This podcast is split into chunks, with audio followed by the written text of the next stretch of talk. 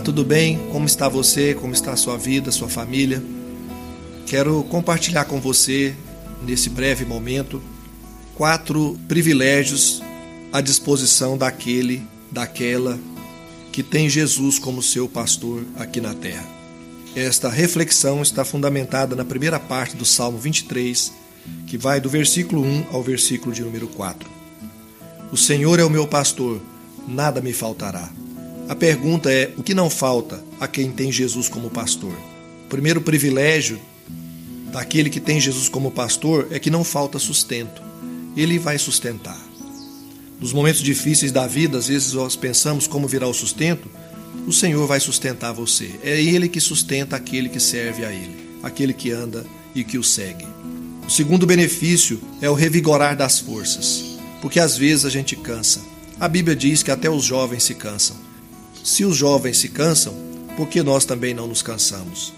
Então Deus renova as nossas forças, pois a palavra de Deus diz que os que esperam no Senhor renovam as suas forças e essas forças são renovadas em Deus.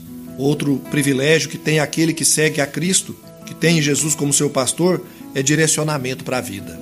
A Bíblia diz: guia-me pelas veredas da justiça por amor do seu nome. Ele nos orienta, nos direciona nesta vida.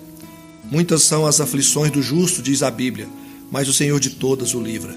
Porque o Senhor nos orienta, nos direciona, vai conduzindo o nosso caminho, como o pastor conduz as ovelhas nos lugares difíceis da Palestina, nos penhascos, nos lugares perigosos, livrando-as dos perigos, o Senhor direciona a vida daquele que o tem como pastor. E por último, a Bíblia diz: Ainda que eu ande no vale da sombra da morte, não temerei mal nenhum, porque tu estás comigo. A tua vara e o teu cajado me consolam.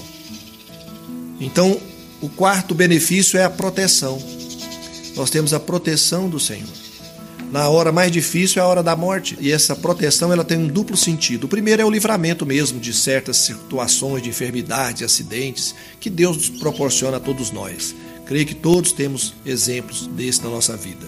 Mas também refere-se à morte de fato, quando ela chegar para todos nós, porque chegará para qualquer um de nós. Quando a morte chegar, Aquele que tem Jesus como seu Senhor e seu pastor sabe que ele tem a vida eterna. Foi a resposta de Jesus a Marta no seu desespero quando seu irmão morreu. Ele disse: Eu sou a ressurreição e a vida. Quem crê em mim, ainda que esteja morto, viverá. A palavra de Deus nos mostra que Jesus Cristo veio para nos dar a vida eterna apóstolo João escreve a primeira carta no capítulo 5, dizendo que escreveu aquelas coisas para que a gente soubesse que nós temos a vida eterna e a vida eterna está em Jesus Cristo. Então a vida eterna é um presente.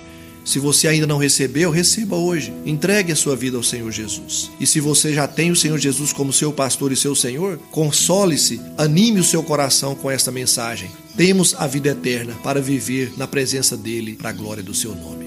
Deus abençoe a sua vida, Deus abençoe seu coração. Deus abençoe a sua família.